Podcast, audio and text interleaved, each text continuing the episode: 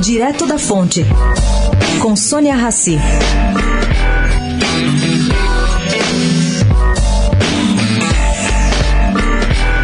É quase um tabu falar em expectativas de vendas no Dia das Mães, que foi ontem, né? A Confederação Nacional do Comércio se arriscou e prevê uma queda histórica de quase 60%.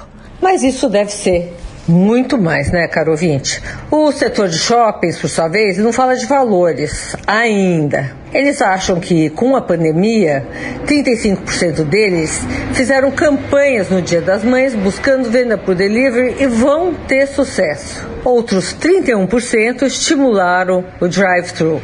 E qual foi o setor mais aderente a essa ideia?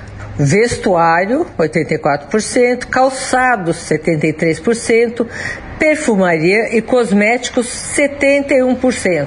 Tudo que as mães gostam. No cálculo da Abrace, 81 shoppings do Brasil reabriram em 49 cidades até o momento. Nenhum em São Paulo. Bom, o Iguatemi abriu um drive-thru para poder vender. Também o Cidade Jardim o grupo BR Malls do Vila Lobos, com seus outros cinco centros, adotou delivery e drive-thru.